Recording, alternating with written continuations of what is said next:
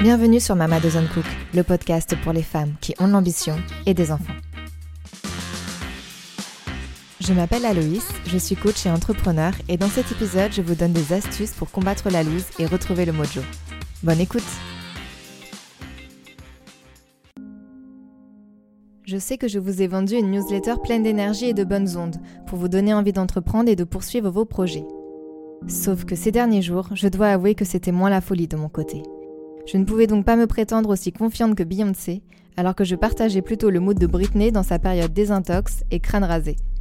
Donc cette semaine, je vous propose de partir à la recherche de mon mojo en perdition. Mais t'es sûr que ça va? On a toute une question talon d'Achille qui nous fait craquer dès qu'on l'entend quand on n'est pas en grande forme. Le problème avec une sensibilité exacerbée comme la mienne, c'est que je suis incapable de retenir mes larmes quand un illustre inconnu remporte le dernier Dico Larousse en question pour un champion. Je vous laisse donc imaginer l'ouverture des vannes quand, alors que j'étais doucement mais sûrement en route vers la crise d'angoisse, mon mari m'a simplement posé la question Ça va? Autant vous dire que ce n'est pas du beurre mais bien du sel que j'ai rajouté en quantité dans mes épinards de samedi midi. Ce week-end j'étais fatiguée, stressée, saturée, sous l'eau, surchargée accablée, dépassée par les événements. J'avais l'impression d'être debout sur une plage, impuissante, les yeux écarquillés, face à un immense tsunami que je savais ne pas pouvoir éviter. J'avais initialement planifié une tout doux à rallonge, mais ma fille de 2 ans étant placée en quarantaine pendant 10 jours car cas contact de la maladie dont on ne doit pas prononcer le nom depuis mercredi dernier, je n'ai pas pu avancer comme je l'aurais voulu. L'idée de devoir encore me débattre durant la semaine à venir me faisait totalement paniquer. Quand votre fantasme ultime se résume à une semaine en couvent dans la Creuse, à dormir, sans devoir réfléchir ou adresser la parole à quiconque, vous vous rendez compte que vous avez atteint vos limites. Catherine Reitman, créatrice de l'excellente série Rocking Moms, décrit parfaitement notre situation de femmes submergées.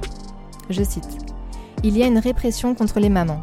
On s'attend à ce que nous travaillions à plein temps, tout en prétendant ne pas être mère, puis que nous nous transformions en mère à plein temps, tout en prétendant que nous ne travaillons pas simultanément. Tout est dit. Non, l'alcool, la drogue ou le Xanax ne peuvent pas être considérés comme des solutions adaptées. Si l'envie de vous mettre en PLS dans le lit cabane de vos enfants devient irrépressible, voici quelques astuces concrètes qui m'ont un peu soulagée ces derniers jours. La première, respirer j'ai observé qu'en période de stress, je bloquais inconsciemment ma respiration. Sauf qu'en apnée, notre cerveau est beaucoup moins irrigué. Déjà que son fonctionnement n'est pas toujours optimal en temps normal, évitons de s'en rajouter une couche. Donc, inspirez, expirez. YouTube et Petit Bambou, entre autres, regorgent d'exercices de cohérence cardiaque ou autres méditations qui permettent de réguler son anxiété.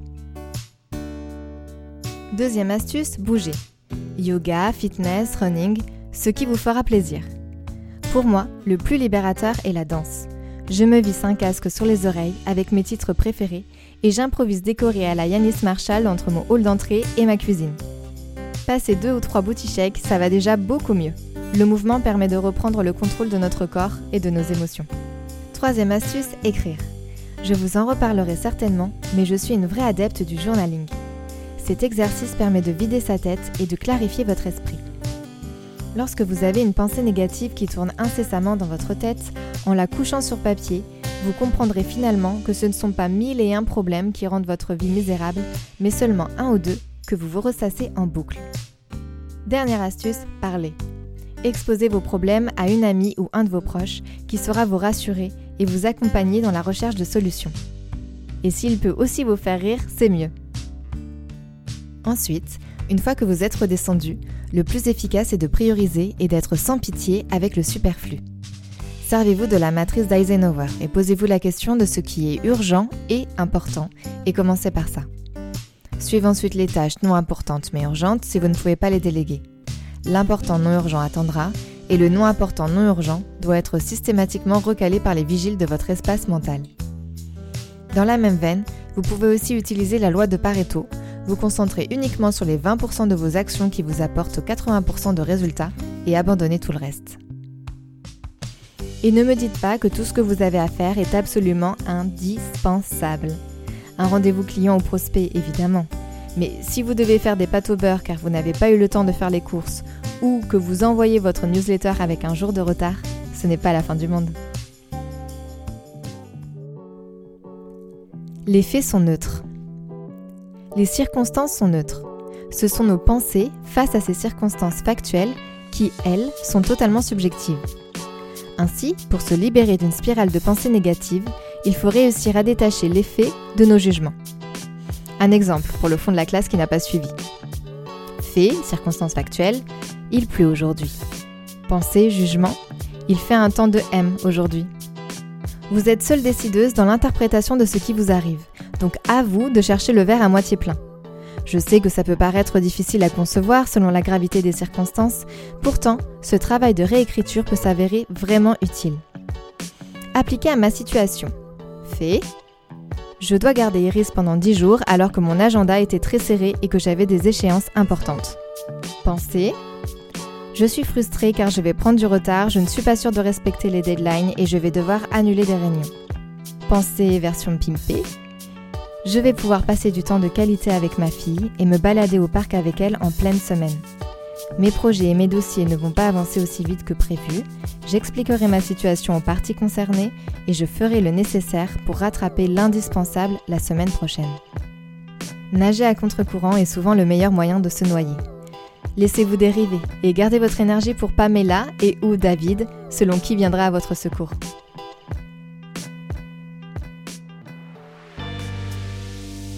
Le soulagement de l'impermanence. N'ayez crainte, je ne vais pas vous assommer du fameux Let It Go de la Reine des Neiges dont nous sommes tous définitivement écœurés. En revanche, il est bon de se souvenir que rien n'est pérenne sur le long terme. Les débuts laborieux d'une nouvelle aventure perso ou pro, la privation de sommeil lors des premiers mois de bébé. Mais tout comme les soirées pyjama pendant votre adolescence et même, si on pousse le bouchon, notre couple, pour 45% des Françaises présentes parmi nous n'est qu'impermanence. Là, vous êtes en train de vous dire que je file vraiment un mauvais coton, mais c'est tout l'inverse. En se rendant compte du caractère éphémère de tout ce qui nous entoure, on apprécie beaucoup plus le moment présent lorsqu'il est agréable et au contraire, on relativise en période de mauvaise passe.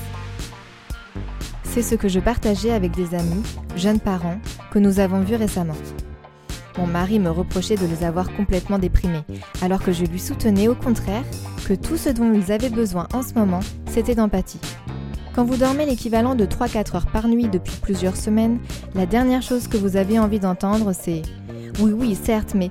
Ah, quel bonheur !⁇ Non, j'ai préféré aller dans leur sens et le reconnaître franchement.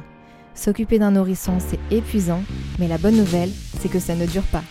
Trop. Rappel, après la pluie, le beau temps. Donc, à moins que vous n'habitiez au-delà de Winterfell, après l'hiver viendra l'été. Et promis, si vous avancez, vous finirez par apercevoir la lumière au bout du tunnel. Mais pour cela, interdit de s'asseoir en tailleur à mi-chemin, ce qui aurait pour seul effet d'alimenter le cercle de la loose dans lequel vous vous trouvez. J'ai une anecdote très parlante sur le sujet. Alors que nous étions chez ma famille paternelle à La Réunion, nous décidons de nous rendre entre cousins-cousines à l'étang salé, une plage sublime de sable noir en milieu d'après-midi. Le sable nous brûlait littéralement les pieds. Nous déposons donc nos affaires à l'orée de la plage, à l'ombre des cocotiers, et nous nous mettons tous à courir jusqu'à la mer. C'est alors qu'un de mes petits cousins, ne supportant pas la douleur, s'arrête en pleurs à mi-parcours, assis sur le sable, se brûlant donc les jambes tout entières en plus de sa voûte plantaire un des grands a fini par se dévouer pour aller le chercher et le porter jusqu'à l'eau. D'où l'importance de continuer même quand tu te sens au fond du seau, parce que si tu t'arrêtes, ton calvaire n'en sera que plus long et dans mon exemple, plus douloureux. Donc message à celles et ceux qui vivent un petit coup mou. Inspire, expire et fais ce que tu peux. Ne t'inquiète pas, ça ira mieux demain. Et si ce n'est pas demain, ça ira mieux bientôt, promis. À la semaine prochaine, j'espère en mode Beyoncésque. D'ici là, tout plein d'amour et d'audace à vous tous et toutes. Aloïs. PS, et vous, c'est quoi vos astuces pour remonter la pente? C'est tout pour cet épisode. N'hésitez pas à venir discuter sur Instagram ou sur LinkedIn, je serai ravie d'échanger avec vous. Et si vous aimez ce que vous écoutez, abonnez-vous au podcast et laissez-moi 5 étoiles et des mots doux en commentaire. Ça m'aiderait énormément. Merci.